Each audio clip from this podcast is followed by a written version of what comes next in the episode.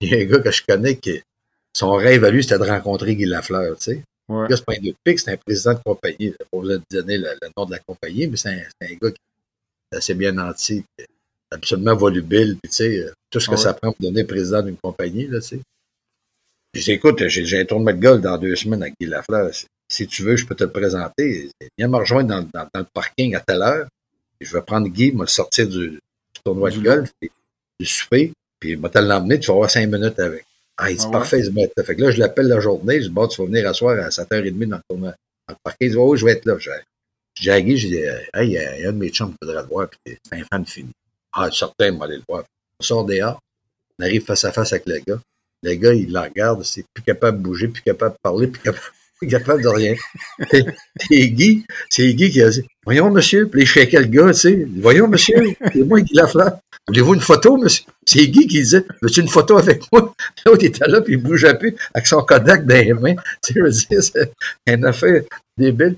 Mais Guy, lui, il n'a pas commencé à dire Ben, par moi, il est innocent. Mais non, il a pris à peine d'y parler au gars, puis Je de le mettre à l'aise. Puis finalement, le gars, le gars, il a dit merci, monsieur Lafleur, puis il a pris sa photo, puis il était bien content, mais tu sais.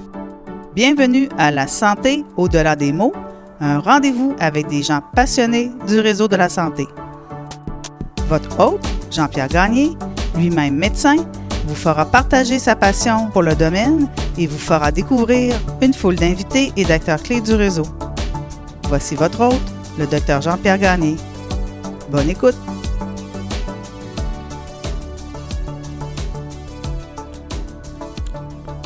Bonjour, mon nom est Jean-Pierre Gagné et bienvenue à ce nouvel épisode du balado La santé au-delà des mots.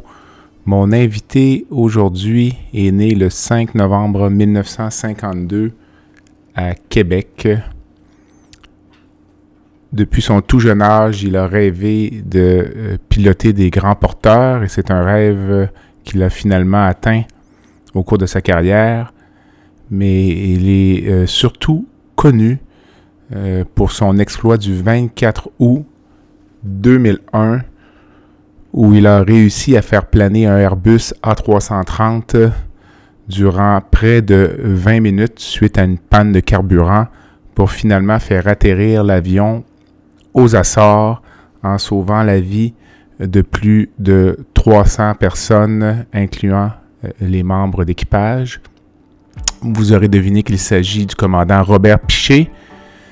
Cependant, comme vous le découvrirez au cours de l'entrevue, Robert Piché est beaucoup plus qu'un pilote euh, de ligne. C'est aussi un homme qui a euh, un vécu hors norme et qui a connu toutes les difficultés dans la vie pour finalement en ressortir grandi. Au cours de cette entrevue, nous discuterons de toutes euh, ces facettes de sa vie et nous discuterons notamment de son engagement pour aider les personnes en proie à une dépendance. Je suis donc convaincu que vous allez grandement apprécier cette entrevue avec le commandant Robert Piché. Bonne écoute.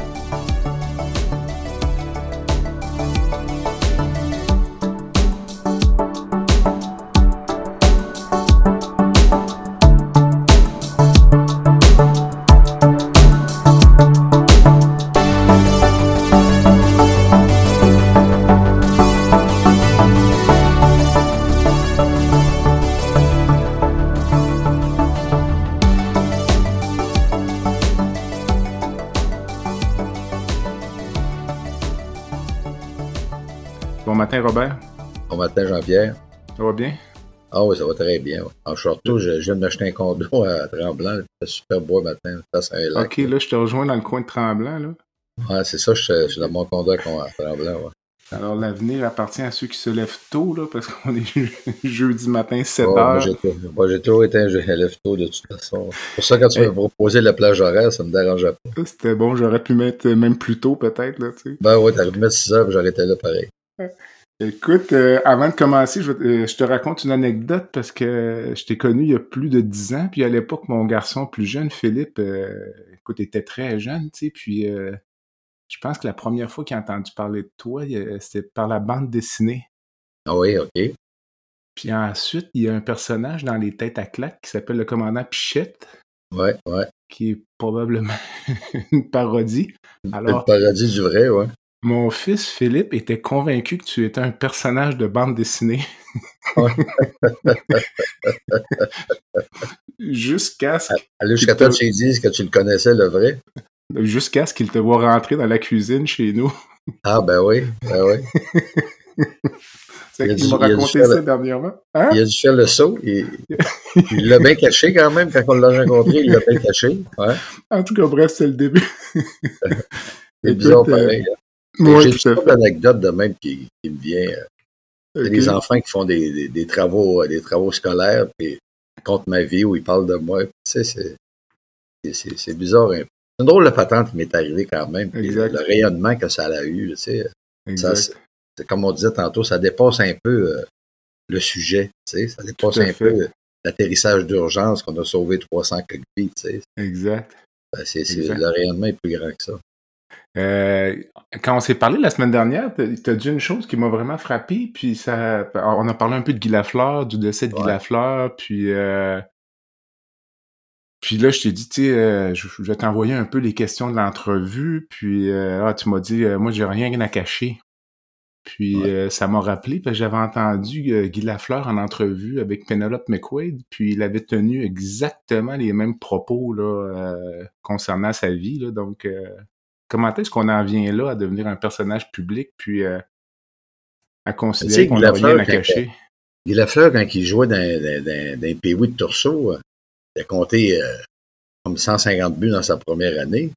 C'est sûr et certain, dans sa, dans sa tête de petit cul, il y a quelqu'un qui a dû lui dire un jour, tu vas jouer dans une nationale, tu vas devenir une grande vedette. Mm-hmm. C'est comme, c'est comme Michel Côté, il m'a déjà dit personnellement, une confidence, que quand il était petit cul à Alma, il voulait faire un comédien. Il savait qu'à un moment donné, il allait être connu par le public, que ça faisait partie de son cheminement pour devenir un comédien. C'est pas ça, c'était pas la, principale cause de devenir un, comédien, mais ça mm-hmm. faisait partie de la chose. Puis à un moment donné, il est devenu connu comme Guy. Quand ils sont venus connus, ben, ils ont fait avec. Parce que moi, moi, je pensais jamais de devenir un personnage connu, une personnalité connue. Tu sais, moi, c'est arrivé par la bande. Tu sais, quand tu connais les événements. Mm-hmm. j'ai côtoyé ces deux hommes-là. Je les ai vus comment aller. Tu comprends? OK. Et Tigui, euh, tout le monde, il pardonnerait tout à Tigui. Peu importe ce qu'il faisait, Tigui euh, était l'idole du peuple. Et moi, quand je faisais des, séances de signature avec lui, là, je voyais comment il était humble et cool. Mais il ne se forçait pas, il se forçait pas à l'humilité. C'était naturel chez lui. Tu comprends? D'accord. Puis vu qu'il était une grosse vedette, et il a fait avec, puis il reste humble aux gens. c'est ça que les gens aiment, c'est l'humilité que tu dégages quand tu es une personnalité connue. Parce qu'aussitôt que tu te prends trop pour un autre, ça, ça, paraît trop. Tu vois? Et moi, un peu à l'instar de Guy qui est devenu une grosse vedette, puis il a commencé très jeune à être la grosse vedette de son club, et à, à, apprivoiser un peu cette popularité-là qu'il avait depuis qu'il était POI. Ben moi, c'était pareil dans mon temps, moi, tu vois. J'ai été obligé d'apprivoiser cette, cette, cette, euh, cette popularité-là. Puis, moi, dans mon événement du vol 236, j'ai manqué de mourir et j'ai eu peur de mourir. Mm-hmm. Ça, ça, ça m'a amené une humilité euh, assez grande pour dire, ben, j'étais très chanceux parce que quand tu regardes les événements, tu sais, j'ai fait une conférence pour ton groupe. Mm-hmm. Quand tu décortiques mon événement, il y, a des, il y a des éléments de chance là-dedans qui n'ont absolument rien à voir avec moi, qui m'a permis de sauver, de sauver ma vie premièrement, puis sauver la vie de 305 personnes. Mm-hmm. Je ne peux pas faire autrement qu'être humble quand je suis revenu de là. Puis quand j'ai, j'ai commencé à côtoyer ces deux grands-là, Michel Côté et euh, Guy Lafleur, je me suis aperçu que les autres étaient des personnes, des personnalités connues, très connues, des vraies vedettes à l'instar de moi, qui étaient humbles d'une manière naturelle. Ils respectaient le fait qu'ils étaient du, des personnalités à part du monde normal, tu sais, parce que c'est, ces gars-là, ils ont eu un talent qu'ils ont réussi à développer, tu comprends? Un peu la mhm. même chose que moi par la bande. Tu sais, moi, moi j'ai pas fait ça pour devenir connu comme les autres, ils l'ont fait pour devenir connu, mais, le résultat est le même, tu vois? En côtoyant les grands comme ça, tu t'aperçois comment il faut que tu réagisses. J'ai vu Guy Lafleur, moi, parlait des enfants de 5 ans, qui se mettent à leur niveau, là. Le petit gars, il regardait Guy Lafleur avec les yeux grands ouverts, parce que son père, il disait, lui, là, lui, là, c'est tout un joueur de hockey. Le petit gars, ben, sais, il regardait le, Lafleur comme si son père était. Tu sais, quand il voyait son père impressionné devant un personnage connu, qui avait jamais vu son père impressionné avant ça. Il se dit, ben, ce gars-là, c'est peut-être, c'est sûr que ça doit être quelqu'un d'important, voir la réaction de mon père. le petit gars, il épousait la réaction de son père, puis il regardait qu'il l'a fait avec des grands yeux, tu vois, c'est, l'humilité qui est très importante là-dedans. Mais toi, as-tu l'impression que tu suscites euh, quel genre de réaction, disons, quand tu vois des gens, là, où... moi, je veux dire, je vais te donner une anecdote. Une fois, quand, quand, on écrivait mon film, j'étais avec le, le, le, gars, qui écrivait le film, puis euh, à un moment donné, j'ai dit, écoute, je suis parqué dans la rue, puis euh, faut jamais mettre de l'argent dans le parcomètre, tu sais. Mm-hmm. Le scénariste, il me dit, ah, je vais aller avec toi dehors, ça me fait prendre une marche, ça va nous faire sortir de notre euh, brainstorming mm-hmm. qu'on est en train de faire. Mm-hmm.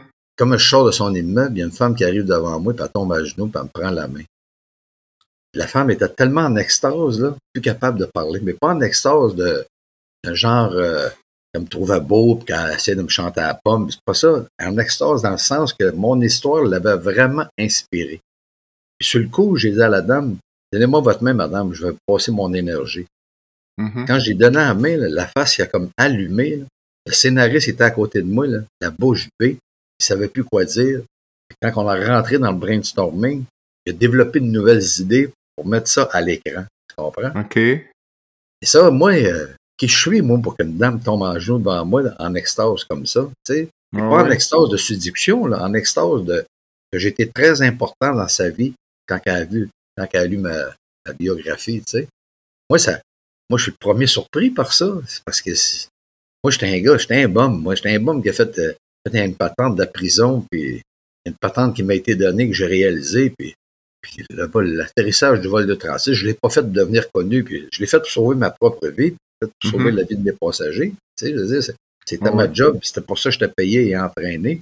c'est ce que j'ai fait. Peu importe tu es d'accord ou pas d'accord de la manière que je l'ai fait, mm-hmm. j'ai assuré quand même la sécurité de mes passagers qui est ma priorité numéro un. J'ai assuré la, sécurité de l'avion qui vaut 200 millions US, tu sais. Mm-hmm. C'est ça la priorité de ma job, ben moi, toi. C'est bizarre ces affaires-là, mais mais, mais Guy, Guy euh, c'était un exemple pour moi. Tu sais. Pour le peu de temps, je l'ai côtoyé. Je l'ai côtoyé peut-être une dizaine de fois là, dans ma vie pour des, événements, de tournois de golf, des, levées de fonds, des tournées médiatiques. C'est ça que c'est ça que j'ai ressorti de cette rencontre avec ce grand homme. Bon, on dirait que dans les deux cas aussi, Guy Lafleur et toi, vous êtes des héros imparfaits. Là, Ah oui, carrément. Peut-être ça rend ça encore plus euh, marquant ou attirant pour le public. attirant, Tu sais, puis l'atterrissage, le monde, le monde ne connaisse pas trop trop le principe de l'aviation, comment ça fonctionne un avion. Mm-hmm. En plus, ils parlent que j'ai atterrissé aux Açores. là, c'est où les Açores? La majorité des gens ne connaissaient pas l'existence des Açores quand ils ont entendu parler à travers mon histoire. Là, tu vois sur une carte monde, tu essaies de trouver les Açores. C'est un petit point tout petit dans le milieu de l'Atlantique. Là, ils se demandent dans leur tête, vu qu'ils ne connaissent pas la synergie d'un avion, comment il a fait pour atterrir cet avion-là sur ce petit point-là? ils ne peuvent pas penser qu'il y avait une piste militaire de, 11 000 pieds de long, c'est la place idéale pour faire un atterrissage d'urgence. Les autres sont pas au courant de ça, Ils sont pas au courant que sur la portion de l'Atlantique, mon aéroport d'urgence, s'il m'arrivait quelque chose, c'était les Açores déjà prévus dans mon plan de vol. Ils pensent que j'étais chanceux, il y avait une île là où j'ai atterri. Ben, c'est pas de même que ça se passe, tu sais. quelque part, ça joue un petit peu sur l'imaginaire des gens. Tu sais, ça, ça rend la chose plus grand, plus grand que nature. Mais c'est quand même. Euh, dis-moi, crois-tu au destin, toi? Ben, c'est pas une question que je crois au destin. Moi, je crois beaucoup à. Euh, tu sais, on parle dans les alcooliques anonymes de la puissance supérieure, tu sais. Je crois beaucoup, moi, que, que. On peut appeler ça le destin. Oui, il y en a qui appellent ça le destin, mais, mais si tu crois en quelque chose et tu le demandes d'une manière volontaire et tu le laisses aller on appelle dans le milieu des halls le lâcher prise. C'est sûr, si je demande une corvette demain matin dans le cours, puis je lâche prise, ça ne veut pas dire que dans une semaine, on va une corvette. Mais par écoute, contre, à moins qu'un concessionnaire Chevrolet écoute le balado, là, écoute. ouais, c'est ça. Il dit, le, moi, il y en amener il va faire un beau du saut, là, tu sais. mais je crois plus à, comment je te dis, tu sais, c'est comme moi, ma mère, elle me disait tout le temps, fie-toi ton petit doigt. Tu sais, les, les vieilles, ils disaient ça, le petit doigt. C'est l'instinct, tu comprends? C'est oui. euh, de faire confiance en, toi-même, puis de faire confiance à ce qui va t'arriver va être bon. Mais j'ai un dénominateur commun dans mes 70 ans de vie, que tout ce que j'ai passé dans ma vie, puis tout ce que je peux décortiquer les événements importants dans ma vie, c'est moi, j'ai toujours été un gars intrinsèquement honnête. Mhm. Moi, j'ai jamais rien fait pour répéter à la galerie. J'ai jamais rien fait pour diminuer un autre qui était à côté de moi, voler son argent, puis le ridiculiser devant le monde. J'ai toujours été honnête dans mes démarches, peu importe la démarche que je faisais. Mhm. Puis ça, on dirait que l'honnêteté, quand j'ai commencé à faire du AA il y a là, 20 ans, puis tu lis dans les, tu lis dans les, dans les- la littérature des AA, le membre fondateur Bill Wilson, Bill W, parle de la rigoureuse honnêteté. Pas juste avec les autres, avec toi-même. Et moi, j'ai toujours été rigoureusement honnête avec moi-même dans toutes mes démarches de ma vie. Je faisais Mhm. rien pour, pour euh, empiéter sur, le- ben, sur le bien d'autrui, tu vois. Je faisais rien pour Mhm. répéter à la galerie, tu sais. Mais quand tu regardes ma vie, tu serais peut-être porté à penser que quand je t'ai cherché de la dope en Jamaïque, ben, c'était pour péter à la galerie. Ben non, moi, j'étais un aventurier de nature, j'étais, un téméraire, puis ça allait jamais assez vite dans ma vie. Fait que c'est, moi, j'ai fait ça pour le trip, j'ai pas fait ça pour l'argent, puis dire, le monde va penser de parler de moi, puis pas tout. Moi, c'est plus le trip que d'autres choses, tu sais. Puis les gens, quand tu le regardes de l'extérieur, tu penses pas que c'est à cause de ça que je l'ai fait, tu sais. Ouais. fait que je pense que l'honnêteté, l'honnêteté t'amène où ce que tu es supposé t'amener. Et si tu, si tu fais les choses d'une manière honnête, ce qui est supposé t'arriver va, va t'arriver. Tu sais, on dit tout le temps dans la vie, euh, tu es toujours éprouvé parce que tu es capable de prendre l'épreuve. Mm. Si tu penses à ça, peu importe l'épreuve que tu es en train de vivre, c'est parce que tu es supposé être capable de la prendre, cette épreuve-là. Il y a bien des gens qui pensent pas de même, qui ont de la misère à, à réaliser ça dans fait que, tu sais, euh, la- j'ai tou- toujours fonctionné d'une manière honnête quand même. Ça, ça, ça m'a beaucoup aidé.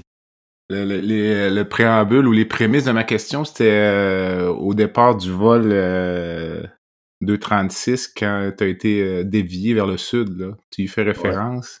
Ouais. Ça, c'est un. C'est le fruit du hasard complet, ça. euh. Ben, tu nous racontais juste euh, ce- cet épisode-là. Ouais, sur tout le réseau d'Air Transat, à ce moment-là, avant la pandémie, Transat avait plusieurs destinations, plusieurs lignes aériennes, ça.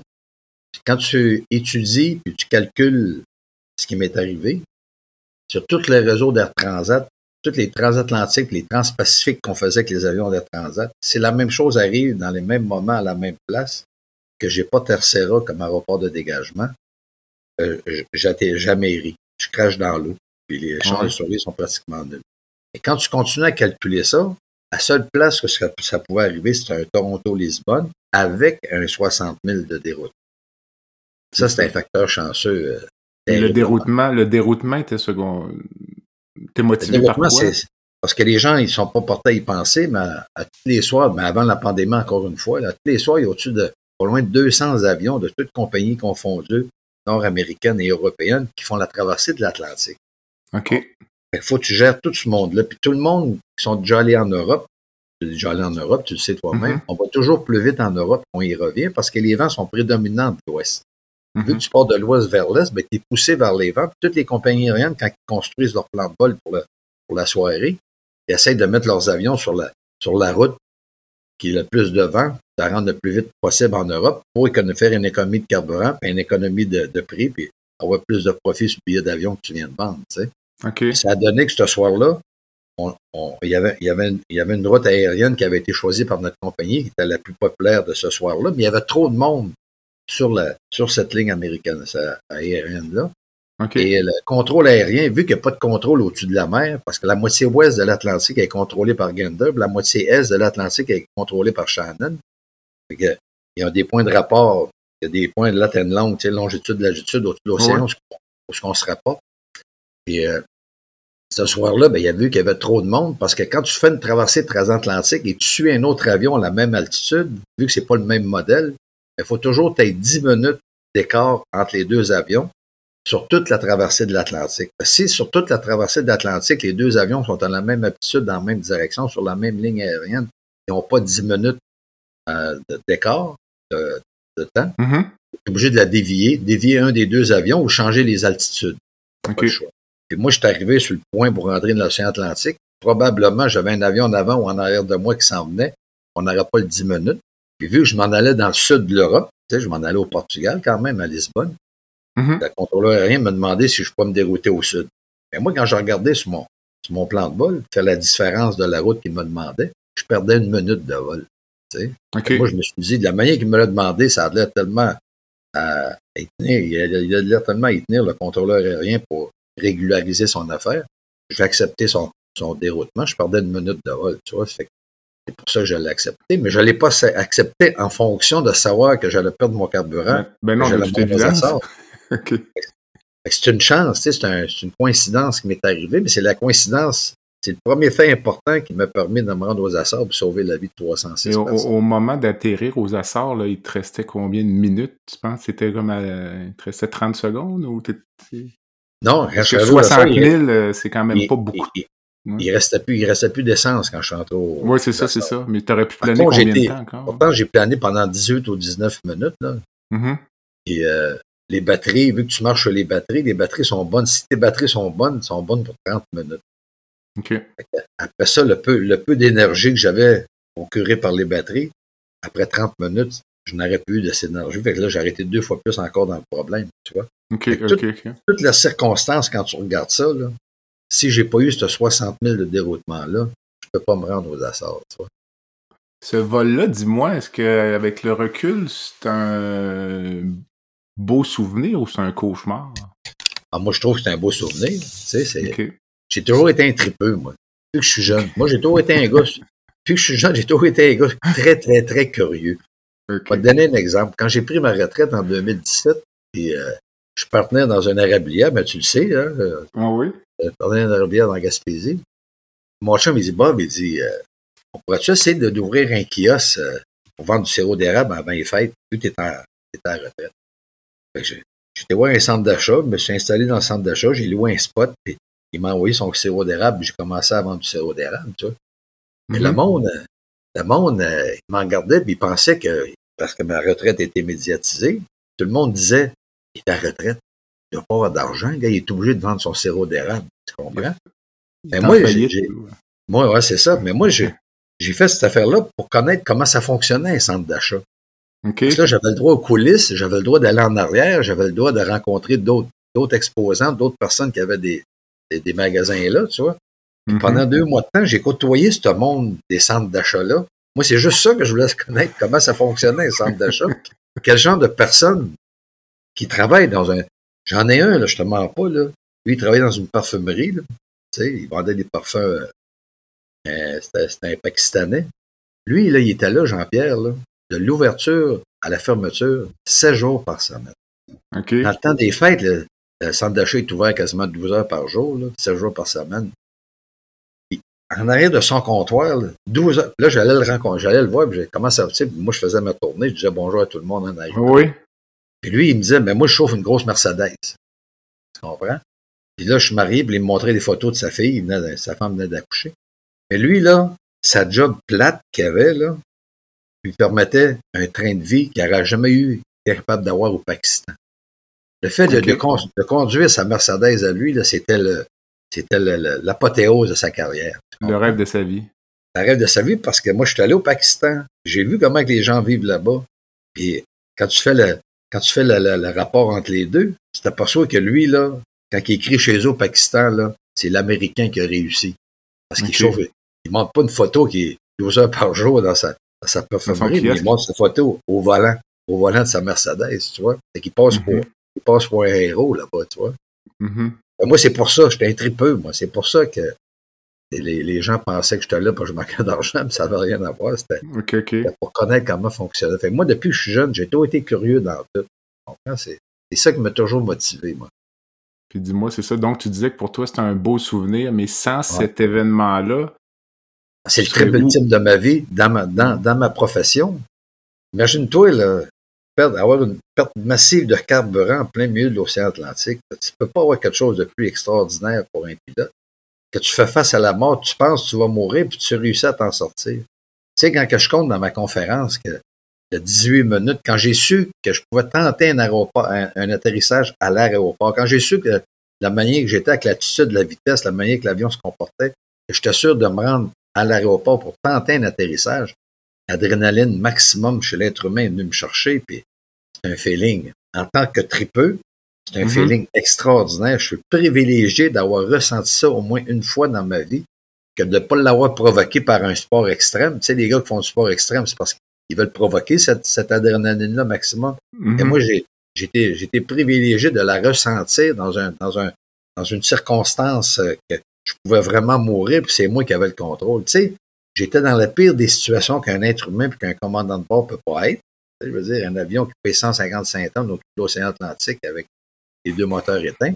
En même temps, j'ai le contrôle du scénario. C'est un, un, feeling extraordinaire, tu sais. C'est, c'est comme le 236, c'est comme. Là, c'est correct, je peux en parler de même parce que ça a bien fini, mais le 236, c'est l'apothéose du, du tripeux que j'étais depuis que j'étais jeune. La... Disons, le beau côté des choses, c'est que si ça avait mal terminé, tu serais pas là pour en parler. Donc, ben, c'est ça, je serais pas là pour idéal. en parler. Mais si on en revient que les questions que tu me posais avant, mon, ouais. mon, mon, ma rigoureuse honnêteté avec moi m'a emmené jusque-là. Okay. Ouais. C'est bizarre parce que même quand tu parles de la prison que j'ai faite dans les années 80, qui m'a fait développer mon instinct de survie, parce que j'étais tout seul de Québécois dans une prison de 800 prisonniers euh, aux États-Unis, j'étais mm -hmm. tout seul à parler euh, français, ben, j'ai obligé de développer mon instinct de survie, tu vois. Puis mm -hmm. euh, cet instinct de survie-là, 18 ans plus tard, m'a servi pour atterrir cet avion-là parce que j'étais pas en urgence. Quand le deuxième moteur a arrêté, on tombait en survie. Puis ça, la survie, c'est pas enseigné dans aucun, aucun cours de l'aéronautique, c'est jamais pratiqué dans un simulateur. Mais moi, j'avais eu de la pratique avant dans les années 80 quand j'avais fait mon j'ai fait mon, mon, temps, mon, temps, carcéral, tu sais. Dis-moi, avais, euh, avais-tu peur de la réaction de ton copilote pendant les événements? Non, c'est ou... que, tu sais, que moi, j'étais un, un, vieux dinosaure, tu sais, j'étais un vieux de la vieille, puis j'ai commencé à piloter, moi, c'est que quand j'ai commencé comme copilote, euh, il n'y avait pas vraiment de discussion entre le commandant et le copilote tu t'assis là, tu te fermes ta gueule, tu regardes ce que je fais. Puis si, si je trouve que tu fais une bonne job, moi, peut-être te laisser toucher aux commandes. C'était le même dans mon temps. Tu sais. OK. Quand tu étais commandant, tu te fiais juste à toi. Parce que l'entraînement n'était pas ce qu'elle était aujourd'hui. Les machines n'étaient pas fiables comme ils sont aujourd'hui. La technologie n'était pas avancée comme elle l'est aujourd'hui. Fait que, fallait que tu fasses des, fallait que tu aies des, tes propres repères personnels pour, pour, rester vivant tout le temps. Tu sais, quand tu volais, quand tu commençais ta, ta carrière dans, dans, les années 70. Tu sais. J'ai d'autres un gars qui gérait un premier officier comme, comme, comme un, un gars qui va m'aider à réaliser ce que j'ai à faire, mais je sais déjà où ce que je m'en vais. Tu comprends? Okay. Aujourd'hui, vu que les techniques ont changé, puis il nous, il nous, nous suggère de jaser avec le premier officier, de okay. l'impliquer dans les décisions. Je le faisais impliquer le gars dans les décisions pour rester dans les paramètres d'entraînement. Mais euh, peu importe ce qu'il m'aurait dit, c'est moi qui décidais quand même mon idée était déjà faite, même quand j'ai posé la question qu'est-ce qu'il en pensait.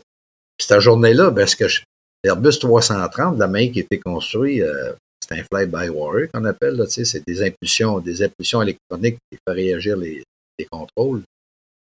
Puis si jamais qu'on tombe tous les deux ces commandes sur le joystick, parce qu'on a chacun un joystick, mm -hmm. moi je veux tourner à gauche, puis lui il veut tourner à droite, l'effet, l'effet s'annule.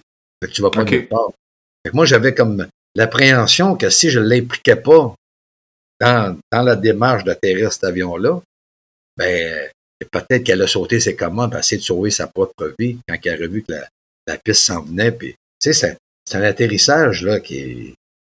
Les deux moteurs éteints, là. J'ai pas pratiqué ça, moi, là. Comment ça va réagir, cette patente-là, quand on essaie de l'atterrir, tu sais? Moi, je sais que si j'avais été à sa place, dans la même situation avec un gars que je connais pratiquement pas comme commandant, je suis pas certain que je m'aurais croisé deux bras j'aurais essayé le gars faire. J'aurais plus sauté ses commandes moi-même. Les autres trucs là, c'est moi qui vais l'atterrir. Okay. J'appréhendais que lui, c'est une crise de panique qui peut pas nécessairement qu'il voulait aller à l'encontre de ce que je suis en train de faire, mais, mais j'avais toujours l'impression, j'avais toujours l'appréhension que pour sauver sa propre vie, sais, le geste ultime avant de mourir, essayer de sauver ta propre vie, ton instinct de survie personnel en parc par-dessus oui. l'événement, que tu essaies Mhm. toi-même de t'en sortir. tu sais. C'est plutôt ça que j'appréhendais. Quand j'ai fait le 360, que tout le monde me parle, là, je l'ai pas fait pour moi, je l'ai fait pour lui, pour être sûr et certain. Parce que lui, il arrêtait pas de me dire on être trop haut, trop vite. Puis dans, la pratique normale, quand l'avion va très bien, surtout quand, on va te donner un exemple, quand on allait à Rome, on dirait que les contrôleurs aériens romains, les Italiens, on dirait qu'ils prenaient des gageux.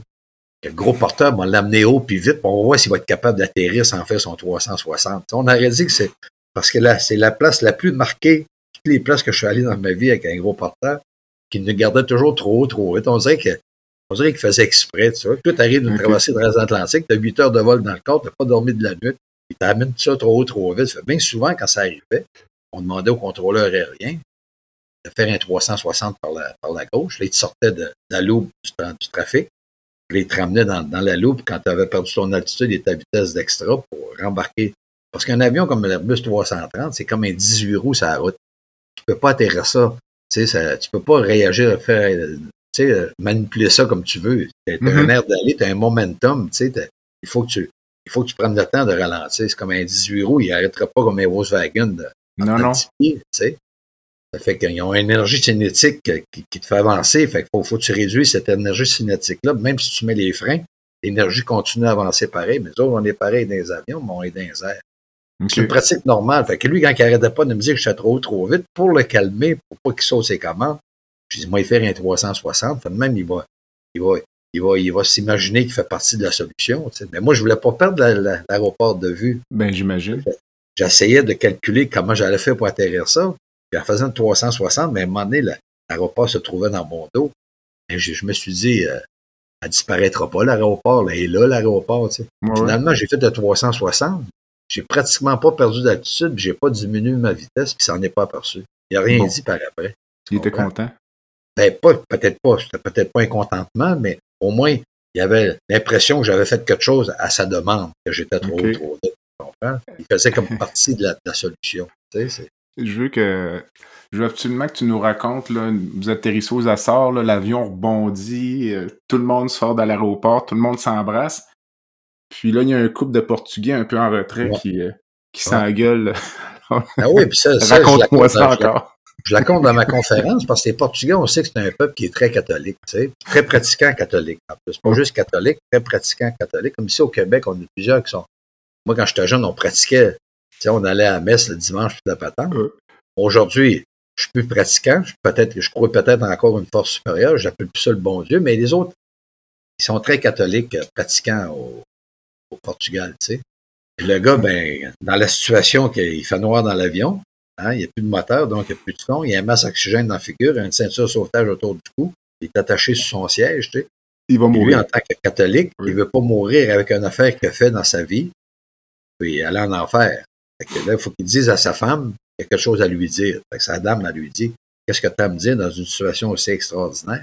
Et il dit Il faut que je te le dise d'un go. Il dit J'ai commis l'adultère. Fait que là, la femme, elle, comme, elle a appris ça sur le spot. Imagine-toi, en train de vivre ce qu'elle est en train de vivre, puis elle vient d'apprendre que son mari l'a triché. Il dit, pas tout, c'est avec ta propre sœur que je t'ai triché. Tu sais?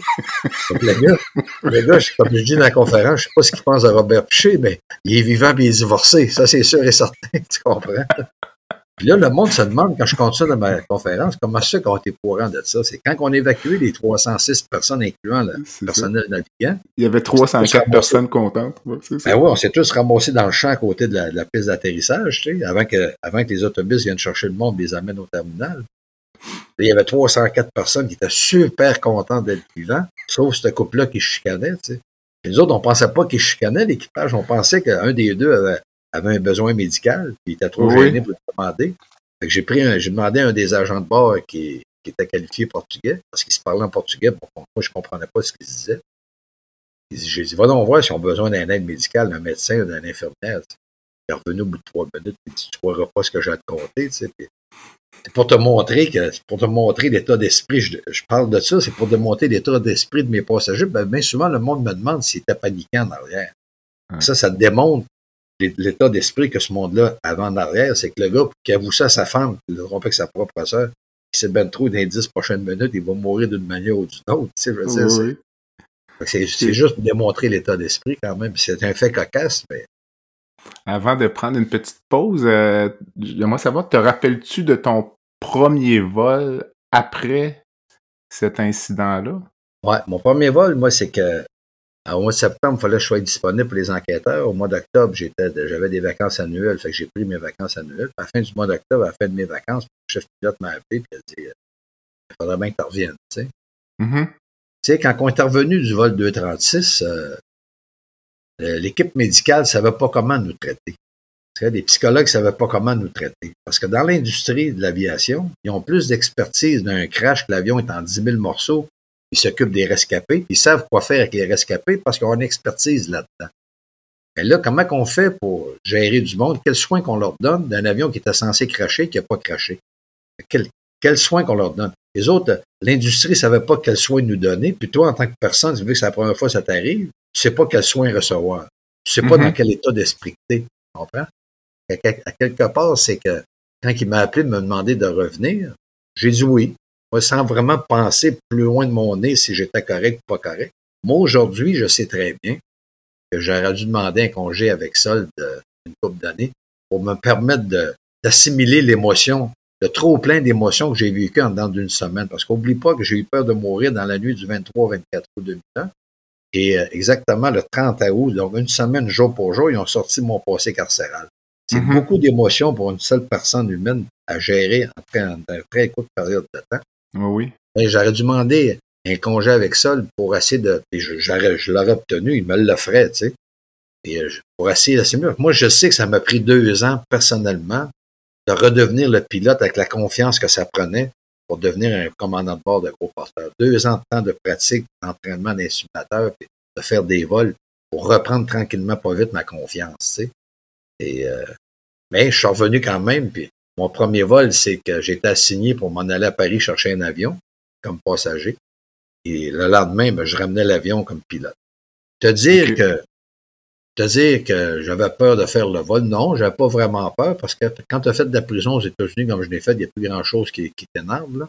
Mais il Mhm. reste toujours que j'avais des papillons dans l'estomac dans ma chambre d'hôtel la veille du vol, à savoir que quand je vais m'asseoir dans le cockpit, le petit gars de Montjoli francophone qui est devenu pilote international d'un gros porteur dans une compagnie canadienne, française, québécoise qui parle québécois, puis tout l'enseignement est en français, basé à Montréal, c'est pas c'est, c'est rare. Tu sais, je veux dire, c'est que, Mhm. que- que je- que j'ai pu me permettre de faire ça, le petit gars qui a, qui a grandi à Montjoli, puis il avait un rêve, puis il a réalisé son rêve. J'ai dit, Mhm. ça me prenait une passion pour me rendre là. Comme toi, dans ton domaine, il faut que tu sois passionné. Mhm. que- Quand je suis arrivé, si je rentre dans mon cockpit demain matin à, à la barrière à Charles de Gaulle, puis je commence à pitonner mon vol, je ressens plus le thrill que je chante tous les fois que j'embarque dans mon cockpit. Qu'est-ce que m'a fait à 50 ans? J'avais 50 ans à ce moment-là. Qu'est-ce que m'a fait à 50 ans? Moi, tout ce que je fais, c'est voler, voler des avions, piloter des avions, tu sais. Qu'est-ce que m'a fait? Faut croire que la passion, ben, ça, ça, ça s'évapore pas, évapore pas facilement parce que j'ai fini ma carrière quand même après 16 ans plus tard sur le même, 16 le même tard. d'avion, ouais. On va prendre une courte pause et on revient avec le commandant Robert Piché. Le podcast La santé au-delà des mots est une présentation du groupe conseil Beauchamp, Beaulieu, Dessureau, Toupin de la financière Banque nationale Gestion de patrimoine. Comme nous croyons que la santé financière fait partie de la santé globale, nous sommes heureux de nous joindre au docteur Jean-Pierre Gagné pour vous souhaiter une bonne saison de la santé au-delà des mots. Tu veux lancer ton propre podcast, mais tu ne sais pas comment t'y prendre? Pas de problème. Mouton Marketing peut t'accompagner de la conception au lancement. Envoie ton idée de podcast à bonjour à commercial. Bonjour à commercial g o m o u t o n.com. L'univers du podcast t'attend. Robert, c'est quoi la dépendance pour toi? La dépendance, c'est quelque chose de très sournois. La dépendance, c'est que c'est quelque chose que tu t'accroches sans savoir que ça t'accroche. Mhm. C'est ça qui est dur d'un alcoolique toxicomane d'arrêter de consommer sa substance. C'est parce qu'il est dépendant d'une substance, mais il pense pas qu'il est dépendant d'une substance. Tu sais, moi, j'ai consommé pendant 30 ans de temps de l'alcool, puis jamais, avec toutes les brosses que j'ai virées, tout le trouble que ça m'a amené, toute la bullshit que j'ai faite avec ma consommation, jamais que j'ai pensé que j'étais un alcool. Ok. Ça a pris un professionnel qui était habitué de gérer des alcooliques toxicomanes pour me dire à moi, l'héros national, que j'étais un alcoolique. Tu comprends? C'est Mhm. drôle que avec les brosses que j'ai vécues, comment ça que j'ai pas été capable de penser ça par moi-même? Quand tu es dépendant, tu sais pas que tu es dépendant. Puis euh, c'est ça qui fait que c'est dur de te de, te débarrasser de ta dépendance. tu sais. C'est une affaire que c'est une affaire que c'est comme c'est comme une béquille que tu as besoin pour vivre, mais tu penses pas que la tu penses pas que c'est une béquille qui t'aide à passer à travers les émotions que tu vis? Moi, très jeune, j'ai compris, Jean-Pierre, très jeune, j'ai compris que la vie, c'était drôle. Tu viens au monde, tu vis puis tu meurs. Tout le monde va passer par là. Tu comprends? Même si tu Mhm. vis pendant 90 ans, tu sais qu'un jour, tu vas mourir. Et très jeune, moi, j'étais réaliste à ça. Je me disais que ça me donne de vivre dans le sens que je sais qu'ils vont mourir un jour. Ça me donne de, ça me donne de faire chier le voisin ça me donne de voler la job d'un autre, ça me donne de voler de l'argent d'un autre, ça me donne Mhm. de faire du trouble dans ma vie avec les autres personnes quand je sais qu'ils vont mourir un jour. De là, peut-être ma rigoureuse honnêteté avec moi-même. Tu comprends? Mhm. Peut-être développer mon honnêteté à partir de cette réflexion-là que je me suis fait quand j'étais jeune, sans m'en rendre compte. Que la dépendance, c'est un peu ça. La dépendance, c'est que c'est sournois, puis c'est mortel, puis tu t'en rends pas compte que tu es dépendant. Parce que tu as besoin de cette béquille-là pour te faire accepter les émotions que tu vis dans la vie, te faire accepter la vie en général. Tu deviens dépendant d'une substance que, qui te permet de passer à travers. Regarde la pandémie qu'on a présentement, comment il y a eu de divorce, de chicanes, de violence conjugale. puis- parce que le gars, il n'est pas habitué de vivre enfermé 24 heures par jour avec sa femme. Tu sais, c'est. et à un moment donné, ben, l'alcool coule à flot, puis le gars perd le contrôle, hein, parce que être enfermé, c'est pas facile. Tu sais, c'est. Moi, quand le monde me parle de- du confinement, je vais t'emmener, moi, deux mois dans un huit pieds carré enfermé, tu vois même pas le soleil, tu sais. Ce que j'ai vécu quand j'étais en prison. Tu sais, c'est Mhm. tu parles pas à personne, tu vois pas personne, de trois fois par jour euh, d'être fait, ça finit là, tu sais. Fait que le confinement, assis chez vous, avec toute la, la technologie et l'électronique qu'on a, que tu peux aller prendre une marche de temps en temps, emmène-en du confinement dans mon cas à moi, là, tu sais, c'est... Il reste toujours que la dépendance, c'est que c'est, une substance qui te permet de passer à travers la vie. C'est ça qui vient que tu es dépendant. Pourquoi qu'il y en a qui sont dépendants et d'autres qui ne sont pas? C'est que d'autres, ont, ont une dépendance autre qui ne paraît pas que c'est une dépendance. Le gars m'a donné un exemple. Moi, dans le temps, j'allais à la chasse au chevreuil avec un gars que lui, là, les deux semaines de chasse au chevreuil, là, il en parlait pendant 11 mois et demi dans l'année. Il faisait une job plate, tu sais, puis pas, mais son 11 mois et demi, là, était en fonction de son deux semaines de chasse. Son deux semaines de chasse, il rentrait dans le bois, là, déguisé à la Rambo, là, avec le couteau d'un dent, puis il fallait qu'il tue. Tu comprends-tu? Lui, c'était sa manière à lui. Mais lui, sa, dé- sa dépendance pour passer à travers la vie puis sa vie plate, c'était la chasse au chevreuil. Ok. Puis quand tu essayais de dire, ben, ralentis, non, non, esti, tu vas rentrer dans le bois une demi-heure avant le lever du soleil la première journée. Il était là à la minute près, mon homme, puis lui, là, fallait qu'il tue. Comprends-tu? ça, c'est un genre de dépendance, tu sais, pour l'aider à passer à travers sa vie, puis comprendre les émotions qu'il vit, puis passer par-dessus. Mais toi, tu penses qu'on a tous une dépendance de cette nature-là? C'est ce que tu Oh, dis? moi, je suis certain que tout le monde a une dépendance. Sais, quand le monde me dit, euh, ben, t'as un problème de boisson, arrête de boire, ton problème va régler. Je dis, OK. Je dis, toi, tu bois-tu du café le matin? Il dit, ben oui, ça me prend mon café le matin. Essaye de ne pas prendre de café pendant une semaine de temps. Tu m'en parleras, ouais, si t'es pas dépendant du café. Tu comprends? Les gars qui, le gars qui fume la cigarette aujourd'hui, il se lève le matin, là, vu que tu peux pas fumer nulle part, il se lève le matin, tout de suite le matin, dans sa tête, là, il est aliéné à sa cigarette, à savoir où est-ce qu'il va fumer dans le jour. Tu comprends? Que, ouais. lui, il est dépendant de la cigarette. La, la cigarette mène sa vie. La première étape des alcooliques anonymes sur les 12 étapes, la moitié de la première étape, c'est que tu as perdu le contrôle de ta vie avec ta dépendance. Et lui, avec sa cigarette, là, c'est sa cigarette qui, qui, qui gère son horaire quotidien, à savoir quand est-ce qu'il va pouvoir la fumer. Si le gars, il sait qu'il y a un meeting à 10h qui est supposé finir à 10h30, là, puis l'interlocuteur dans le meeting, à 10h30, il n'a pas fini de dire ce qu'il a dit, puis, puis il dépasse 10h30. Penses-tu qu'après 10h30, le gars que lui, dans sa tête, à 10h30, il s'en allait fumer sa cigarette, penses-tu qu'il est en train d'écouter ce que le gars dit? Pas en tout. Il se dit juste dans sa tête, c'est peu fini que je vais le fumer, ma cigarette. Mais tout ça, c'est inconscient. Tu comprends? Tout ça, ça se passe d'une manière inconsciente. Mais tu es dépendant terriblement de la cigarette. L'alcool, c'est la même affaire. La dépendance, en général, c'est ça. C'est Mais ce qui C'est voudrait dire manière que. une manière de passer à travers la vie. Ouais. Béquille t'aider à passer à travers la, la vie. Tu sais, la, la stupidité de la vie. Tu viens au monde, tu vis, puis tu meurs. Puis dans ton cas, tu as remplacé cette dépendance-là par la- quelle dépendance, selon toi? Aujourd'hui, ben, j'ai, euh, j'ai, comment je pourrais bien dire ça? Aujourd'hui, euh, je fais ma douzième étape. C'est par ça que j'ai remplacé. La notoriété que le vol 236 m'a donné m'amène une crédibilité quand je parle aux alcooliques toxicomanes. Hier Mhm. soir, je, là, je suis au Mont-Tremblant, comme je te disais, puis Oui. à la Belle. Je suis jamais allé à la Belle de ma vie. Il y a peut-être 500 habitants à la Belle, mais il y a un meeting. Puis il y a, une fille qui m'a appelé. Faut que je suis allé partager hier soir à, à ce gang-là à la Belle, tu sais. Mais ils sont pas habitués d'avoir le héros, na- un héros national venir s'asseoir devant eux autres pour leur parler de l'alcool. Mhm. Fait que là, tu as deux groupes de personnes. Deux groupes de personnes. Un groupe qui est impressionné de voir le commandant dans, la petit, dans le petit village de la baie venir parler de l'alcool. Tu as l'autre qui va dire qu'est-ce qu'il va nous compter le commandant? Pourquoi qu'il se prend ce style? Et moi, mon rôle, c'est d'arriver là pour faire ma douzième étape. La deuxième étape, c'est d'aider un alcoolique à comprendre son alcoolisme, à l'accompagner là. La douzième étape, c'est quand tu as fait toutes tes étapes de ordre chronologique, tu arrives à ta douzième, c'est faut que tu aides un autre alcoolique. C'est le même que tu réussis à rester abstinent. Puis c'est une manière de l'aider, c'est d'aller faire des partages.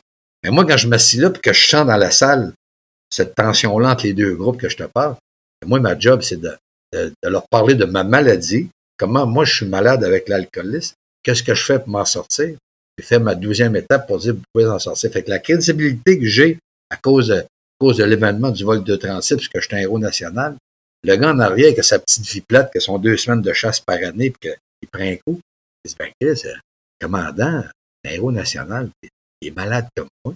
Il explique exactement la même maladie que j'ai. Puis de la manière qu'il me parle, ça, ça a l'air à marcher son affaire.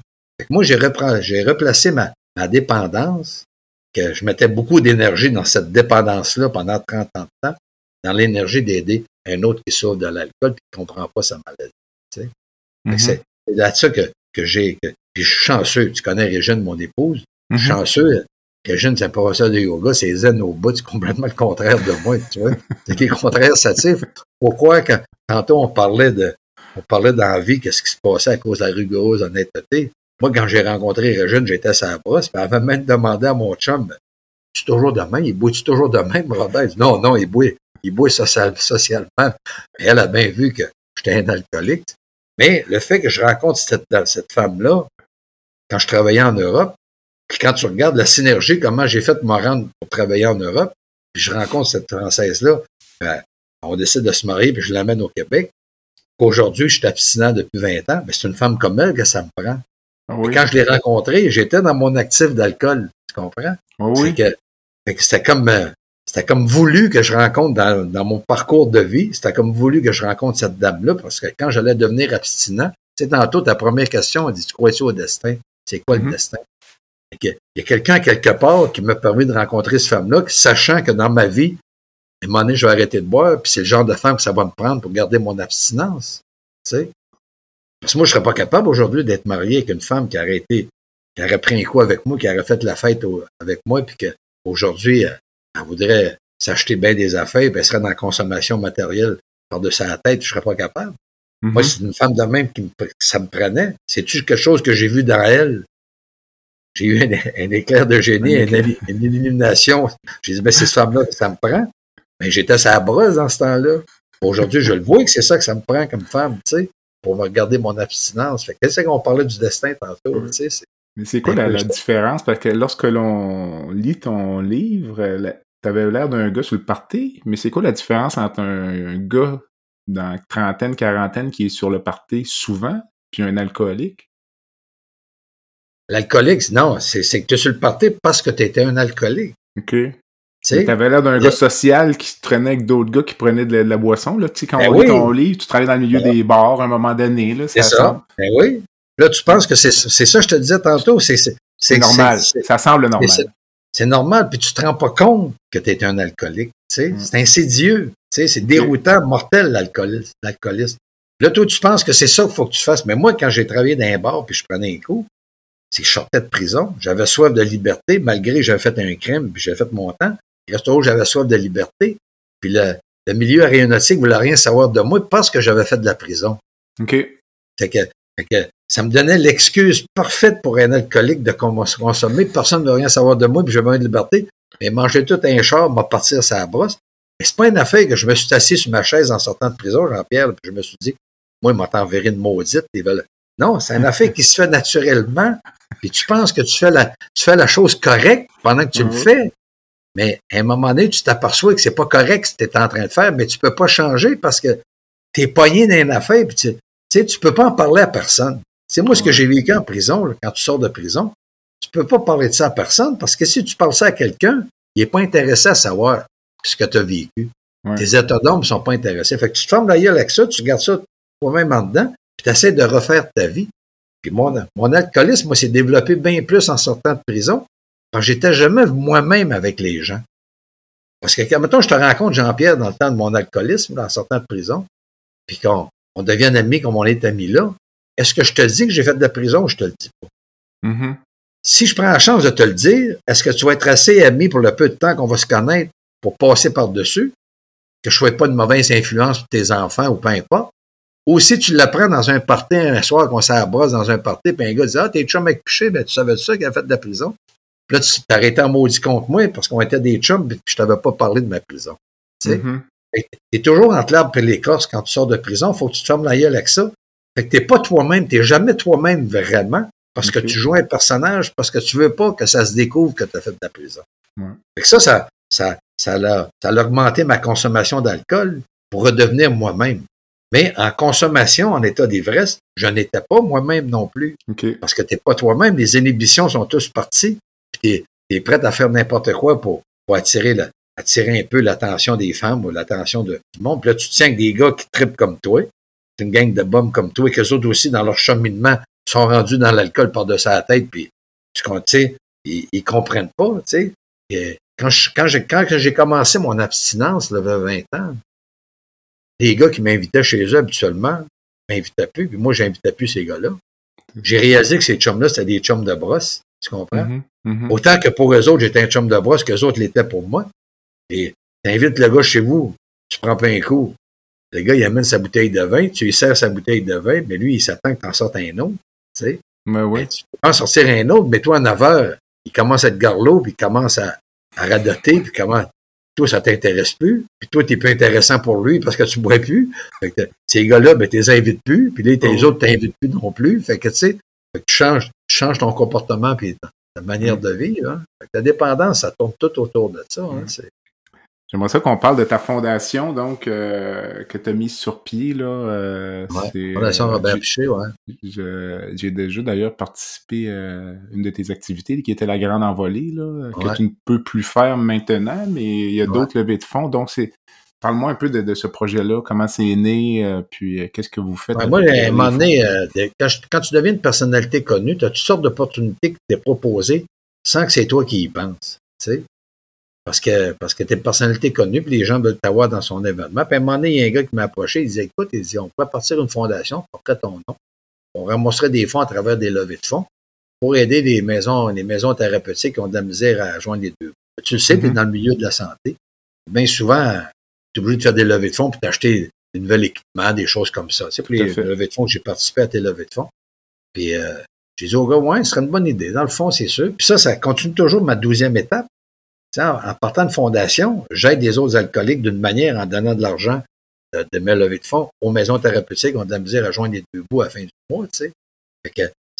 J'ai dit au gars, ben ouais, on va passer cette fondation-là. Puis là, ben, on a commencé à brainstormer le genre de levée de fonds qu'on pourrait faire jusqu'à la grande envolée que tu as participé. Là, euh, l'argent, ben, l'argent était redistribué euh, aux maisons, aux maisons thérapeutiques qui, avaient de la misère euh, financièrement. On, on les aidait. J'ai des maisons où j'ai aidé, puis j'essaie d'aider les maisons partout au Québec. Il y en a Mhm. une à Rimouski, les trois mois, là, qui, s'occupe des alcooliques toxicomanes. Imagine-toi, il y avait besoin de 1000 pièces pour déménager. 1000 pièces, tu Mhm. comprends? Ils ont fait une demande à ma fondation, puis on leur a donné le 1000 pièces en question, puis j'étais super content que- qu'on participe à leur déménagement. Mais tu sais, comment tu fais pour arriver à aider l'alcoolique toxicomane, puis avoir une bonne volonté de l'aider pour ces dirigeants-là, et te marquent 1000 pièces pour déménager tes locaux. Tu comprends? C'est Mhm. c'est débile quand tu y prends 1000 pièces pour des professionnels hautement qualifiés puis hautement rémunérés comme nous, c'est pratiquement rien. Il reste que toujours qu'eux autres, dans leur budget mensuel, ils avaient besoin de ce 1000 pièces-là Mhm. sais, pour qu'ils fassent la demande. Sais, ils auraient pu demander 5 000, bon, on leur a donné 5 000, tu sais. Mais les autres, c'est de 1000 pièces qu'ils avaient besoin. C'est pour montrer la, la rigoureuse honnêteté qu'ils ont. Ils ne demandent pas plus de ce qu'ils ont besoin, tu Tu peux pas dire non à ce genre là C'est un peu pour ça que la Fondation, j'ai parti ça pour aider, aider à ce niveau-là. Ça, ça me servait encore une fois de ma popularité, de ma, ma notoriété pour, pour attirer les gens puis organiser des, des levées de fonds d'une manière plus facile. J'avais cru comprendre à un certain moment qu'il y avait un projet même de, de, créer une maison ou. euh, Ouais, là, je suis en train de. J'ai j'ai rencontré un donateur principal assez majeur que lui, euh, il m'a appelé à un moment donné. C'est un gars qui participait à mes levées de fonds. Mhm. était toujours assez généreux. Puis on est devenu chum à travers les années. Et à il connaissait mon projet que je voulais ouvrir une maison thérapeutique. Tu qu'à un moment donné, il écoute, il m'a appelé, il m'a dit écoute, il dit, je suis posé faire un coup de circuit au niveau des actions à la bourse. j'aimerais ça si tu, ton projet, que tu parles tout le temps, que tu veux partir de maison thérapeutique, je serais prêt à le financer. L'erreur qu'on a faite, c'est que financer l'achat d'un monastère pour ouvrir ce centre-là avant de faire son coup de circuit avec son action. OK. Le coup de circuit n'est pas venu. Fait qu'à un moment donné, il nous a permis d'acheter le, monastère. Il nous a donné quand même au-dessus de 3 millions, point deux, tu sais, pour, gérer ça. Lui, il fait partie de la fondation, la fondation Beau-Soleil. Son nom, c'est Serge Beau-Soleil. Mhm. Très généreux de sa personne, très généreux de son temps. Mais à un moment donné, c'est un gouffre sans fond. une maison thérapeutique, il faut être de l'argent. Tu comprends? Si tu n'as pas d'argent, tu restes dans le communautaire, puis tu te fies aux subventions, tu vas toujours gratter un peu comme l'exemple que je te donnais tantôt pour le 1000 pièces tu sais. Tu vas toujours gratter pour arriver. Pourtant, comment je te dirais ça? Ton option de vouloir aider celui qui souffre, il est toujours terné par le fait qu'il faut que tu cours après l'argent. Tu comprends? Autant mm-hmm. dans ton domaine à toi, Jean-Pierre, qu'il faut que tu fasses des levées de fonds pour, pour, euh, pour l'hôpital, ton hôpital, autant que c'est pareil dans, dans le communautaire, tu sais. Tu veux aider les gens, mais, mais ta mission et ta volonté d'aider les gens est toujours diminuée par le fait que faut que tu trouves de l'argent pour pouvoir avancer. aujourd'hui, bon, on sait que tout coûte de plus en plus cher. à un moment donné, bon, on a essayé de faire des levées de fonds pour continuer à y montrer aux, mécènes qu'on était capable de faire nos propres levées de fonds pour y donner un coup de main. Mais je suis rendu au bout que j'ai trop besoin d'argent, ça coûte trop cher à opérer. Ce serait quoi comme budget, disons, là, de, de, fonctionnement?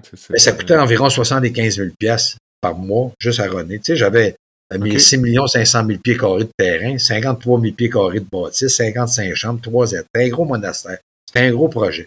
Mais je n'étais pas supposé manquer d'argent, d'après ce que le médecin disait. on pensait que ça allait aller plus vite à chercher les accréditations du ministère. Mais là, tu as eu la pandémie qui a tombé là-dedans. Tout le monde est en télétravail. Tu sais, tu rentres au ministère dans un département, là, tu parles avec un gars pendant un mois de temps, puis tu es en train de monter le dossier avec lui. À un moment donné, t'appelles, c'est un autre qui te répond. Mm-hmm. Là, tu dis à l'autre, ben, je voudrais parler à un tel. il dit, euh, monsieur, il a COVID, puis il est en isolement chez eux. Eh qu'est-ce que je peux faire pour vous? Là, il faut que tu réexpliques à ce nouveau fonctionnaire-là tout ton dossier. Puis lui, ben, ben, laissez-moi, monsieur, regarder votre dossier, puis je vous rappelle. Le gars, il te rappelle trois semaines plus tard parce qu'il n'y a pas juste ton dossier à gérer, parce mm-hmm. qu'il reprend les dossiers de son collègue qui est en, isolement. Puis là, ben, quand il te rappelle trois semaines plus tard, il n'est pas trop, trop courant, mais il a eu le temps d'en garder quand même ton dossier. Puis là, faut que tu c'est tout toi du temps que tu perds, c'est de l'argent que ça te coûte pendant ce temps-là. C'est pas facile aujourd'hui opérer dans le communautaire. C'est vraiment pas facile. C'est toujours une question euh, d'argent. Donc, votre modèle maintenant, c'est plus d'aider. Euh, vous avez des demandes de financement que, que vous, tu, fais de la, demande entre janvier et juin. Tu fais de la demande. C'est tout bien démarqué sur le site Internet de la Fondation. Tu, tu, fais une demande de, de fonds au mois de juin, le conseil d'administration se réunit. On prend en garde les 400 demandes qu'on a. On donne l'argent en conséquence. Mais il faut, faut toujours soit relié à la dépendance à l'alcool ou aux drogues, tu sais, mm-hmm. d'une manière ou d'une autre. Que ce soit pour les enfants, la prévention, que ce soit pour la répression, peu importe. Faut, faut que tu demandes. faut toujours que tu aies, une mission dans ta, dans ta démarche que c'est pour aider l'alcoolique toxicomane. Tu sais, je pourrais pas donner, mettons, 5000 pièces au cancer du sein. Non. Parce que c'est pas la mission versus l'Agence de revenus Canada, quand je fais des impôts, pourquoi te donné 5 000 pièces au cancer du sein quand c'est pas ta mission? Il pourrait me poser cette question-là. Tu sais. OK, OK, quand même. C'est pour gérer, pour, être sûr certain que ton, ton, argent va ce que tu as dit à l'Agence de revenus Canada ou ce qu'elle a allé. Tu sais, puis, il y a tellement eu d'abus dans les fondations à travers les années que maintenant, euh, Revenu Canada, l'Agence du Revenu Canada, ils ont, ils ont serré la vis pas mal. Tu sais. OK à long terme, la, pérennité de la fondation, tu vois ça comment? Là, euh? Ben, on essaie tout le temps. Là, la pandémie nous a donné un bon, la, pandémie nous a donné un bon coup dans les jambes, là, parce qu'on mm-hmm. la, levée de fonds, le 20e anniversaire que j'ai fait, là, euh, pour donner juste un exemple, il y avait 400 places dans la salle, mais on pouvait en mettre juste 147 avec les distanciations, les mm-hmm. mesures sanitaires. Fait qu'à quelque part, j'ai j'ai pas pu maximiser en levée de fonds. J'ai fait un peu d'argent, mais pas, mm-hmm. j'ai pas fait de l'argent j'aurais dû faire. Fait que c'est de plus en plus dur, puis c'est pas encore terminé. Là. Ça commence, mm-hmm. on recommence à revenir en présentiel. Fait que là, faut essayer de, regarder ce qu'on peut faire pour faire des levées de fonds. Surtout comme tu disais tantôt, j'ai, plus l'avion. Je peux plus louer l'avion comme je faisais avant pour faire un vol, la grande envolée. Euh, dis-moi, Robert, c'est quoi pour toi la santé? La santé, c'est de, c'est de faire ce que tu as à faire euh, le mieux que tu peux dans la journée. Autant la santé mentale que physique. Tu sais. C'est sûr que si je mange la malbouffe à tous les jours, qui est, qui est vraiment inculpé dans, dans notre dans notre manière de vivre nord-américaine, tu sais. La preuve, tu sais, les Chinois qui se mettent à manger du McDonald's, ils commencent à faire de la haute pression qu'ils n'ont jamais fait dans leur historique. Tu sais, je veux dire, Mhm. c'est- tu vois tout de suite que c'est pas bon. Tu sais. Mhm. C'est sûr que si tu en manges à tous les jours, mais faut que tu sois euh, réveillé à garder ta santé le plus longtemps possible. Puis c'est drôle, plus que tu vieillis, plus que tu te rends compte des choix de vie, et les choix que tu as faits à ta santé quand tu étais plus jeune. Euh, Aujourd'hui, tu en bénéficies. Moi, j'arrive à 70 ans, j'ai aucun, j'ai aucun problème physique, tu vois. C'est sûr que c'est sûr que mes articulations, des fois, quand je m'entraîne trop, ben, je le sens, là, tu sais, puis des fois, mes genoux enflent parce que j'ai trop marché dans la montagne, puis ce que Mhm. j'avais pas avant, tu sais. Et il reste toujours la santé, euh, il faut, il faut que tu mettes un- une discipline puis une routine pour arriver à avoir un état de santé physique et mental dans la bonne manière. Mais on est Mhm. tellement accablé par toutes sortes de publicités euh, à journée longue que l'appât du gain, puis euh, peut-être plus que le voisin, puis bien souvent, tu oublies, de ta santé au détriment de, tu sais, euh, le Dalai Lama qui disait tout le temps qu'il comprenait pas que le Nord-Américain travaillait fort pour obtenir un bon, une bonne qualité de vie monétaire, mais en faisant ça, il perdait la santé, puis un coup qu'il avait perdu la santé, il prenait l'argent qu'il avait fait pour retrouver la santé. Il trouvait que lui, ça, ça faisait pas de sens, tu comprends? Il avait raison, dans le fond, c'est parce que le Nord-Américain, notre, manière de vivre du côté capitaliste, euh, ça t'amène à pas être en santé. Mais quand tu réalises qu'il faut que tu te mettes en santé, des fois, il est trop tard. C'est sais. un peu tard. Les dommages sont faits. Les dommages sont faits. Moi, des très jeune, j'étais encore là réalisé, je te parlais tantôt, très jeune, j'ai réalisé avec l'histoire de la vie, là, qu'il fallait que je me mette en forme. Moi, à l'âge de 14 ans, j'ai demandé à ma mère, je pourrais-tu m'inscrire à un gym? Il y avait un gym chez nous, là, à. Elle dit, pourquoi tu veux t'inscrire? Parce que je veux me mettre en forme. Tu sais, que toute ma vie, moi, j'ai fait de l'entraînement, malgré dans les pires années de ma consommation. Mhm. Le lendemain matin, je me, me flagellais en allant, ma- en allant m'entraîner. Je dis, mon cochon t'a voulu brosser hier soir, ben, matin, tu, tu vas y aller t'entraîner, tu sais. Ouais. Fait que je me suis toujours entraîné. J'ai toujours essayé de manger le mieux possible. Je suis pas parfait, mais ça, ça a toujours fait partie de ma vie et de ma santé. De ce côté-là, mais quand j'ai une santé physique qui marche bien, tu une santé mentale qui va bien aussi. Tu sais, quand je te parlais de mon, de mon mentor qui a décidé de mourir lui-même là, à 83 ans, qui était tanné d'être malade, tu sais. Mais quand tu es tanné d'être malade, tu peux pas penser normalement. Mhm. Tu sais, c'est, tu sais, c'est, je sais pas, tu as déjà vu sur Internet euh, les organes du corps humain qui se parlent entre eux autres. Mm. Puis, ils essaient de décider c'est lequel qui est le plus utile des organes du corps humain. Tu sais, le cerveau va dire, ben, c'est moi, c'est moi qui le sens de l'énergie, puis c'est moi qui pense, c'est moi qui fais. L'autre, euh, les poumons, on se dit, ben non, moi, si j'arrête de respirer, tu vas mourir. Le cœur, dit, ben non, c'est moi que si j'arrête de battre. Puis tous les organes se chicanent. À la fin, le dernier organe qui parle, c'est l'anus. l'anus, il dit, moi, si, moi, si je me bloque, je me ferme, tous les autres organes ne marcheront pas bien. Tu comprends-tu? Écoute, j'ai un de mes collègues qui est chirurgien colorectal. Quand il Ouais. va entendre ça, il va être tellement content. c'est ça, c'est ça. Ben oui, c'est ça. Fait que, tu sais, c'est pour te dire que c'est quand tu regardes ça, t'es pas porté à penser que l'anus, vu que tu sais, tu sais, qu'est-ce qui se passe là-dedans, Oui. que c'est, dans le fond, la, la- comment je dirais ça, la, la, la, la pas la coïncidence, mais la comparaison de ça est vraie quand même. tu sais. Tout à Fait la santé, que si tu prends soin de ta santé physique, en mangeant bien, en ayant, tu sais, en ayant une bonne qualité de vie, mais la santé mentale va suivre avec. tu sais, Exact. c'est- C'est vrai.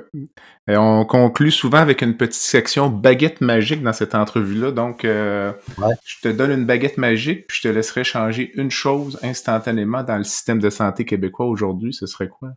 Ouais. Ça, tu sais, euh, une baguette magique, on parle de baguette magique. Donc, je peux faire, je peux faire juste un petit coup de baguette, tout changer. Moi, euh, si j'avais cette baguette magique-là, puis une baguette magique existait pour le vrai, moi, euh, je repartirais tout à zéro. Je pense que la machine est trop grosse. Tu sais, tu regardes côté parler à tous les jours à TV, le gars fait un job extraordinaire avec les moyens qu'il a. Tu sais. Ils sont encore au fax, t'imagines-tu? T'imagines le travail qu'ils ont à faire pour, pour euh, embarquer dans l'ère de, de l'an 2000. là, tu sais, c'est- la machine est tellement grosse, là, puis elle est tellement bourbée que c'est difficile. Tu rentres dans les hôpitaux, des fois, je vais voir mes chums. J'ai un de mes chums qui est décédé dernièrement, puis je suis allé le voir à l'hôpital. C'est comme un nid d'abeilles. Tu vois que tout le monde qui sont là, sont en train de s'affairer, puis ils font ce qu'il y a à faire pour assurer ta santé. ça, ça a l'air tellement compliqué au point de vue administration, au point de vue paperasse. Ça me fait penser un peu quand j'étais en France, le côté, de, côté euh, paperasse, puis le côté démocratique, puis le côté hiérarchique, tu sais. Ça a l'air tellement compliqué comme nid d'abeille. Tu te dis, mais moi, si j'avais une baguette magique comme côté, là, je mettrais ça à zéro. On nous fasse tout, on repart le système à zéro. Je pense que ce serait la seule manière de, de, de, de, revenir à la santé. Mais en même temps, le fait que tu trouves ça complexe, c'est peut-être parce que tu ne connais pas ce milieu-là. Oui, je connais si pas. j'entre dans une tour de contrôle, là, je vais trouver qu'ils ont l'air mêlés pas mal aussi. Ah oui, quelqu'un qui rentre dans mon cockpit puis il a l'air à trouver ça difficile, puis toi, tu as l'air d'être à l'aise là-dedans. Mais quand je te dis ça, je me fie à ce que j'entends, ce que je, lis dans les journaux, ben oui, ben ce oui, que je oui. vois dans le système aujourd'hui, tu vois. Okay, je, ouais, ouais. je fais une thèse quand je lis Patrick Lagacé, puis je regarde des, des éditoriaux euh, sur, ma, sur, ma, tablette. Mm -hmm. J'essaie de faire euh, une thèse sur comment ça fonctionne. Puis j'en garde côté parler à tous les jours, puis tu sais, le gars, il, il a de l'air en contrôle, mais il se bat tellement contre une grosse machine, puis essaie de mettre cette machine-là à l'endroit, tu sais, Donc, c'est un bon choix. Ça, écoute, euh, si moi je reprends la baguette magique, puis je te permettrais de rencontrer une personne dans le monde, vivante ou décédée, pour prendre un café, Ouais. ce serait qui? Moi, euh, tu sais, je pourrais te dire euh, Nelson Mandela, je pourrais te dire le Dalai Lama, je pourrais te dire Mère Teresa, Gandhi. Tu sais, tous ces personnages-là, très connus, très popularisés, très médiatisés, euh, quand tu regardes leur vie, parce qu'ils ont tous écrit leur, leur, leur biographie, tu regardes leur cheminement de vie, puis il y a une raison pourquoi ils se sont rendus là. Comme Mandela, il a fait de la prison pendant 28 ans, puis ça Mhm. lui a permis de développer son mental. Mère Teresa, tu la regardais, puis elle dégageait l'amour. Le- Tu sais, l'altruisme, elle le dégageait juste en la regardant. Tu sais, je veux dire, tu ne pouvais pas faire autrement. Le Dalai Lama, c'est pareil, tu sais. C'est Hubert Rive. J'aimerais bien rencontrer Hubert Rive pour savoir qu'est-ce qu'il pense dans sa tête, tu sais, son cheminement. Mais Mm. la personne que j'aimerais rencontrer, ce serait mon père. OK. Tu comprends? Parce que mon père, euh, aujourd'hui, je vis, je suis rendu à 70 ans, puis je m'aperçois que j'ai plus de mon père que je pensais que j'avais. J'aimerais ça pouvoir m'asseoir avec lui, puis discuter devant un café. Qu'est-ce qu'est-ce qui a fait qu'il est devenu le père qu'il était? Mhm. Qu'est-ce qui a fait, un peu comme, tu sais, je te parle de Marcel Mandela, tous les grands noms, ils ont un cheminement, les autres, que je peux, que je peux lire, que je peux apprendre, que je peux me documenter. Qu'est-ce qui a fait qu'ils sont rendus des personnalités, tu sais, Gandhi, quand il a travaillé en Afrique du Sud, il s'est fait acheter dehors des trains, puis c'est un avocat, il mérite, tout, tu sais. Son cheminement l'a amené à ce qu'il est devenu. Là, tu comprends qu'est-ce qu'il est devenu par après. Et moi, mon père, euh, j'ai, j'ai, on n'a jamais rentré dans des discussions assez sérieuses, profondes, à savoir qui qu'il était exactement. Mhm. Tu sais, moi, j'ai 20 ans d'entrevue depuis le vol 236, là, puis jamais personne m'a demandé qu'est-ce que je pense, qu'est-ce que j'ai, comment j'ai réagi moi-même quand le deuxième moteur a arrêté? Le monde veut savoir juste le côté sensationnalisme du vol 236. Ils m'en gardent tellement très haut qu'ils sont pas portés à penser que j'ai eu une émotion, la peur de mourir ce soir-là, parce que j'ai sauvé ce monde. J'aimerais ça m'asseoir avec mon père puis essayer de comprendre c'était quoi son cheminement, puis qu'est-ce qui a fait qu'à 60 ans, il voulait pas vivre plus vieux que 60 ans. Mon père m'avait dit ça une fois, tu sais. Il dit, moi, je veux pas aller plus vieux que 60 ans parce que mon père avait peur de rester paralysé s'il tombait malade. Mhm. J'aimerais ça savoir c'était quoi son cheminement de petit gars, comment il a pensé ce que je te contais tantôt quand, comme moi, je une- quand j'ai réalisé très jeune que la vie est un petit peu ridicule à vivre, tu sais. Lui, est-ce qu'il a pensé comme ça? Mhm. J'ai jamais rentré dans des discussions assez profondes de mon père parce que il est mort, j'en avais 27, puis quand j'avais 27, j'étais sur la brosse. C'est pas une affaire qui me préoccupait à ce moment-là. Mhm. Mais aujourd'hui, j'aimerais que mon père ait 90 ans, que j'en ai à 55 ans. J'ai pu, j'aurais pu m'asseoir avec mon père à 90 ans, puis qu'il me compte un peu son cheminement de vie. Mhm. J'ai jamais eu cette, j'ai jamais eu cette chance-là, puis je sais, si tu me donnais la possibilité, c'est, c'est Ce ça que j'aimerais. C'est cette personnalité-là que j'aimerais. Bon choix. Écoute, euh, merci Robert. En terminant, je veux parler donc, euh, juste donner l'adresse de la fondation, là, tu me corrigeras, mais c'est fondationrobertpiché.org. Org, c'est ça, ouais. Donc, euh, vous pouvez aller visiter le site, vous pouvez faire un don. euh, je vous en- encourage, comme je l'ai fait, à adhérer au don mensuel. Comme ça, vous allez l'oublier. puis vous n'y penserez plus. Puis deuxièmement, vous pourrez, lorsque les gens vont vous solliciter pour autre chose, vous pourrez dire non, non, non, moi je supporte déjà la fondation. C'est ça. Ben, bien souvent aujourd'hui, c'est ça. Hein? Bien souvent, c'est ça. Quand je sollicite d'autres fondations, ils ont déjà tout leur, euh, ils ont déjà tout leur monde, tu sais, ils ont déjà tous leurs organismes propres. Euh, ils donnent déjà. Euh, je mettrai l'adresse de la fondation sur le site internet. Puis en termes de conférences, si les gens veulent t'avoir pour une conférence, c'est également par le site Internet, c'est ça? non, les autres, faut y faut qu'ils aillent surtout sur, euh, faut qu'ils appellent euh, mon agent, tu sais. Mon agent, c'est Julie Desgagnés, comme tu connais très mm-hmm. bien. Mm-hmm. Ben, de toute façon, si tu donnes si tu sur Internet, tu vas sur le, tu vas sur mon site Internet personnel. D'accord. Tu sais, euh, euh tu parles, pythonrobertpoucher.com. D'accord. Le site internet va sortir, puis les coordonnées sont là. Je mettrai les coordonnées euh, également pour ça. Donc, euh, avant de nous quitter, as-tu un dernier conseil, une dernière pensée ou euh, on a fait le tour de. Ben, tu sais, dans la vie, comme je te disais tantôt, je vais souvent dans les écoles, puis je fais des conférences dans les écoles où les petits jeunes qui me racontent sa rue, les affaires de même, tu sais, ou dans les signatures de livres, là-dedans, mon livre va être mon petit gars de 15 ans, tu sais. Mais moi, ce que je, que je marque tout le temps dans le livre, c'est dans la vie, il faut toujours aller au bout de ses rêves.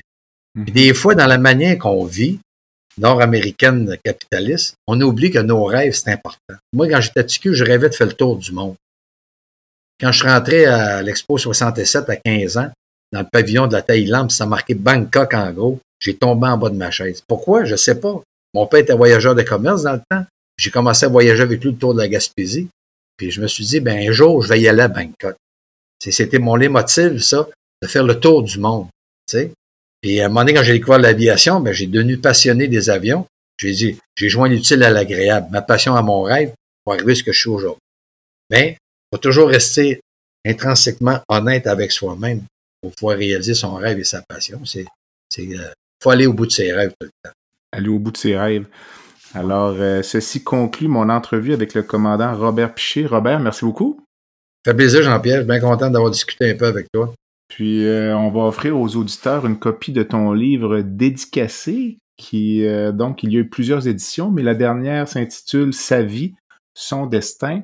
Alors pour pouvoir euh, gagner une copie dédicacée du livre de Robert Piché, vous allez devoir donc faire un petit devoir, aller sur le site internet du balado qui est www.baladosanté.ca au B A L A D O S A N T E.ca et vous allez devoir nous dire le vol de Robert Piché a été dérouté de combien de milles vers le sud lorsqu'il s'est engagé au-dessus de l'Atlantique. Puis euh, je ferai tirer donc euh, une copie du livre qui sera signé par le commandant Piché à une des personnes qui aura fourni la bonne réponse. Par ailleurs, je vous remercie pour votre euh, écoute attentive. Je vous invite donc à visiter le site web comme je viens de le mentionner, visiter la page Facebook pour me suggérer des euh, invités. Je fais également un appel aux commanditaires qui aimeraient s'associer à cette activité.